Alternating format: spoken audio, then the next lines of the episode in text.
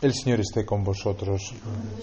Lectura del Santo Evangelio según San Juan. En aquel tiempo dijo Jesús a los judíos, En verdad, en verdad os digo, quien guarda mi palabra no verá la muerte para siempre. Los judíos le dijeron, Ahora vemos claro que estás endemoniado. Abraham murió, los profetas también, y tú dices, quien guarde mi palabra no gustará la muerte para siempre.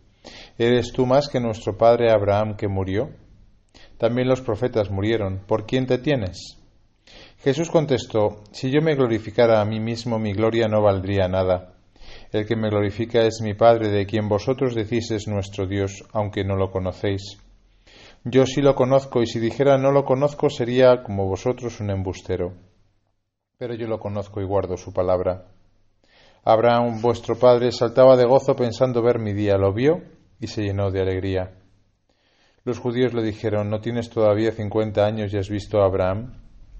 Jesús les dijo, en verdad, en verdad os digo, antes de que Abraham existiera, yo soy.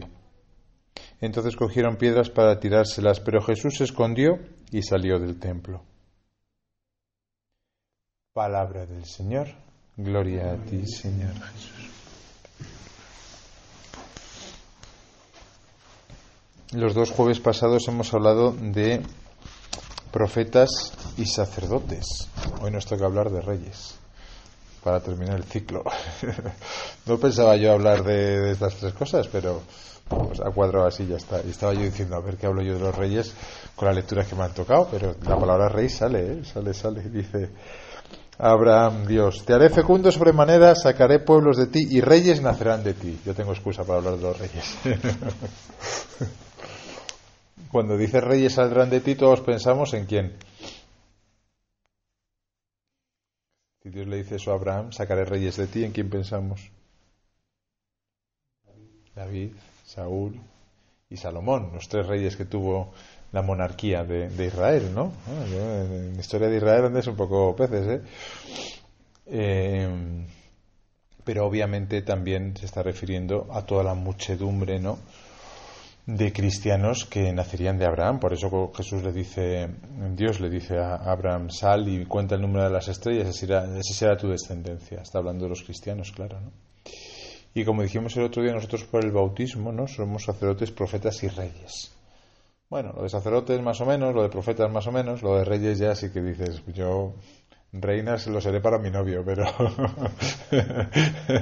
pero yo no tengo ni corona y menos aún mando en casa y, el sueldo de, rey tampoco lo tengo. Ser rey significa muchas cosas, ¿no? Jesucristo es rey, claro. Él es por definición el rey.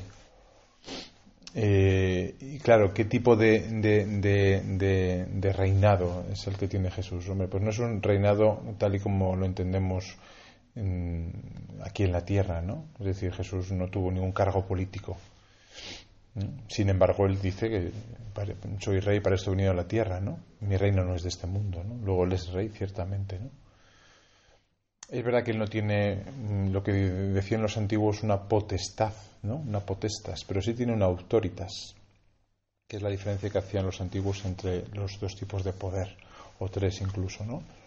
La potestad eran aquellos magistrados que tenían eh, el encargo civil, la autoridad era la que se ganaban aquellas personas que formaban parte del Senado normalmente en el pueblo romano, que por su vida eh, eh, se habían ganado ese respeto entre el pueblo que les elevaban al cargo de, de senadores, ¿no? aunque no tuviesen eh, un, un, encargo de, potestad civil, ¿no? Claro, Jesucristo sí que tiene autoridad. Esta autoridad moral, claro que la tiene Jesucristo. No tiene ciertamente un poder político ni siquiera un poder religioso, pero sí que tiene una autoridad moral, ¿no? Nosotros tenemos una autoridad moral también, ¿no? Desde el hecho de que mm, vivimos, ¿no? Eh, libres, ¿no? Ayer hablábamos de que la verdad os hará libres, decía Jesús, ¿no? Porque el pecado esclaviza, ¿no? Pues ciertamente que en ese sentido la autoridad moral que tiene el cristiano es no porque sea mejor, ¿eh? sino porque lucha, ¿no? Para que el pecado no, no, no le, no le atrape, no, no reine sobre él, de tal manera que él puede decir, el cristiano podemos decir, ¿no? Que tenemos una cierta autoridad. Y es verdad, ¿eh? hoy en día eh, la vida de los cristianos es una vida pues con esa autoridad moral, es decir, es una vida que, que da gusto, ¿no? Cuando ves testimonios, ¿no? De cualquier tipo de vocación, ¿no? Donde se vive con la integridad del Evangelio, ¿no? Son personas que realmente mm, eh, son dignas de imitar, ¿no? Son diferentes entre el resto, porque pues, todos eh, en la sociedad, por desgracia, pues al final actúan por lo que piensen de ellos, por, por corrección política, ¿no? Eh, por lo que dice la mayoría, pero pocos se distinguen por pensar por sí mismos, dejarse guiar por la verdad del Evangelio. ¿no? Muchos temas, vosotros imaginaos, por ejemplo, en el tema del sexto y noveno mandamiento, ¿no? Por ejemplo, vosotros decís cómo os pide la iglesia que vivís y estáis locos. Estáis locos por una parte, pero por otra parte, oye, el vivir tal y como dice la iglesia, ¿no? Y no solamente el sexto noveno mandamiento. ¿eh? Ahora que estamos en la declaración de la renta, que todo el mundo intenta ¿eh? Eh, robar a Hacienda, pues lo mismo. O sea, no, no, un cristiano. El otro día alguien se, se confesó de, y estaba profundamente arrepentido de que no había devuelto un dinero que tenía que haber devuelto, ¿no? Pues sí, ciertamente, ¿no? O sea que a todos los niveles tenemos autoridad moral que nos, que nos da el hecho de querer vivir el Evangelio, ¿no? Claro, esa autoridad moral también no solamente hacia afuera, sino también hacia adentro, ¿no? Somos reyes de nosotros mismos, somos señores de nosotros mismos, no nos domina la pasión, no nos dominan los pecados, no nos domina lo espontáneo, ¿no? De nuestra naturaleza que además está caída. Luchamos para que el espíritu esté sobre la carne, ya lo dice Jesús, verá, llorad, que el espíritu está pronto, pero la carne es débil y por eso rezamos, hacemos penitencia en cuaresma, ¿verdad? Para que ser reyes de verdad sobre nosotros mismos, ¿no? que, la razón venza sobre los sentidos o sobre los sentimientos que se imponen muchas veces, ¿no? Los sentimientos se imponen y claro, si se impone un sentimiento da la impresión de que no puedo luchar contra él. Pues sí, sí que puedes luchar contra él. Porque los sentimientos tú no los manejas, pero lo que tú decides con tu libertad, sí. Y entonces eres dueño de ti mismo, eres rey, cuando tú dices, hombre, yo puedo sentir lo que sienta, pero por aquí no. Por aquí no. Aunque, aunque todo el mundo lo haga. Aunque me lo pida todo el cuerpo. Pero no, no, no puedo ir por ahí. En, multitud de ejemplos, ¿eh? En multitud de ejemplos. Luego el ser señores de nosotros mismos, el que, el que nuestra vida la domine, el saber dónde la queremos llevar, ¿no? Eh, el dejarnos guiar de, de, la razón. ¿no? Fijaros, ser razonables, ¿eh? estamos hablando de ser razonables que a veces parece que el cristiano, eh, la fe es algo como irracional. Todo lo contrario, los cristianos somos los más razonables, porque nos dejamos llevar por la razón, o sea, conseguimos que la razón domine nuestra vida y no simplemente lo que me apetece. Hoy estamos en una cultura de los deseos y los deseos se han convertido en leyes, ¿no? Todo el tema de la ideología de género es eso. Yo nazco varón, yo nazco mujer, pero quiero, deseo ser lo contrario. Antes se entendía que era un trastorno. A día de hoy todavía está catalogado como tal, la disforia de género. Dentro de poco se quitará. ¿Por qué? Pues porque, hombre, si tú deseas eso, pues, pues lo que tú deseas hay que dártelo, porque la libertad es lo más importante, claro. Una libertad sin verdad, claro. Pues, hombre, pues no. Habrá que ver porque tienes ese deseo que no corresponde con tu naturaleza. Porque por mucho que tratamiento que te hagas, vas a seguir siendo XX o XY en todas las células de tu cuerpo. Y claro, el problema es que cuando se hace ese tipo de tratamientos, luego esas personas son más tendentes al suicidio, aunque se hayan hecho el tratamiento. Claro, porque no corresponde, ¿verdad? No, es que lo deseo. Es que, que lo desees no es la última razón. Lo razonable es ver qué es lo que pasa ahí. A lo mejor es que, oye, como el típico ejemplo, ¿no? El niño que quiere ser niña, ¿por qué?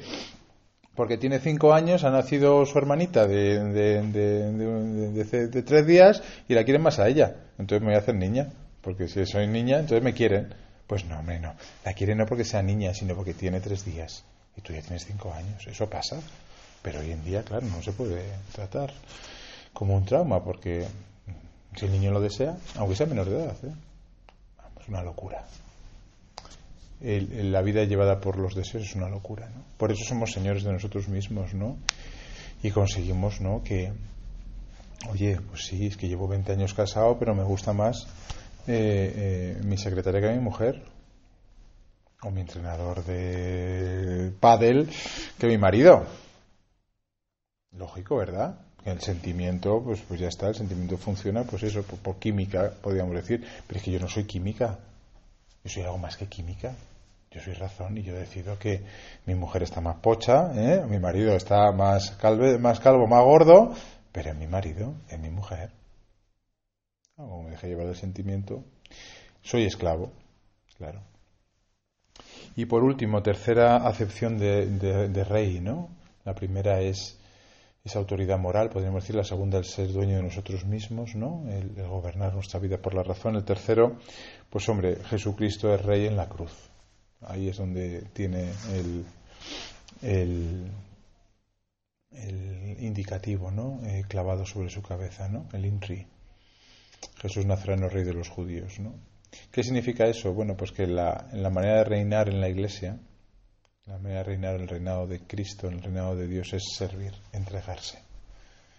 Claro, esto si pasase así en el gobierno, ¿verdad? Estaríamos todos mucho más contentos. Nos daría igual a quién votar, porque si de verdad todos sirviesen, nos daría igual que fuese de uno de otro total. Si fuesen verdaderos reyes, ¿no? Verdaderos gobernantes, ¿no? Si sirviesen al pueblo como deben de servir. Claro, es que en la palabra rey, en el fondo, está esa acepción básica de el que sirve, ¿no? el, que, el que se entrega por, por el pueblo. ¿no? Pues ese es Jesús, claro. Y esos son los cristianos también. ¿eh? Nosotros reinamos así.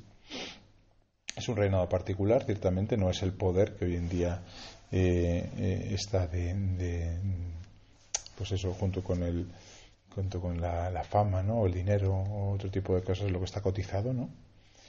Pero por eso dice Jesús hoy, termino, quien guarda mi palabra no verá la muerte para siempre. Ayer decía, quien guarda mi palabra conocerá la verdad y la verdad la hará libre, ¿no? Pues quien guarda mi palabra no conocerá la, muerte para siempre. ¿Qué es la muerte para siempre? La condenación, el fracaso, el malograr la vida. El malograr la vida. Llamar la condenación, irte al infierno, si os gustan así más, os es más calentita la cosa. Claro, ¿cómo haces que tu vida no sea malograda? Persiguiendo fama, belleza, riqueza, poder. Dependiendo de la edad se busca una cosa u otra. ¿eh? Quizá con los 20 se busca más el, el gozar, ¿no? El sexo, todo ese tipo de cosas, ¿no? Luego ya a lo mejor a los 30 ya más el tener, ¿no? El poseer, ¿no? La riqueza. Luego ya a los 40 el, poder, ¿no? El, dominar. Las tentaciones van variando, pero al final todos son, todas, todas nos malogran, ¿no? Mientras que, mientras que el servicio, ¿no? El entregar la vida, ¿no? El gastar la vida. Jesús dice, el que pierda su vida la, la, la ganará. O sea, el que la gaste, el que la consuma, el que la entregue, como Cristo en la cruz. Pues eso es eh, no conocer la muerte para siempre, claro, sino hacer de nuestra vida, que solo hay una y es limitada, pues eh, algo que, que realmente eh, triunfemos, que no digamos al final de nuestra vida como yo he oído decir a personas, he malgastado mi vida, ¿eh? 60, 70 años hasta que me he convertido, he derrochado, he malogrado mi vida. He vivido perdidamente. Sí, vale, Dios me quiere, me he convertido, tal y cual, pero he malogrado mi vida he perdido años de haberla podido eh, entregar, ¿no? servir, reinar. Bueno, pues lo que vamos a vivir en Semana Santa precisamente es aprender cómo Jesús reina, ¿no? A su modo, con un modo completamente diferente. En ese diálogo que veremos este domingo, Domingo de Ramos, en el que se lee toda la pasión de Jesús con Pilato, ¿no? Aparecerá ya esta idea, ¿no? De que Jesús es rey, pero de una manera completamente nueva. Y nosotros los cristianos pues le seguimos, también siendo reyes, pero también de una manera completamente nueva. Que el Señor nos lo conceda en esta Semana Santa.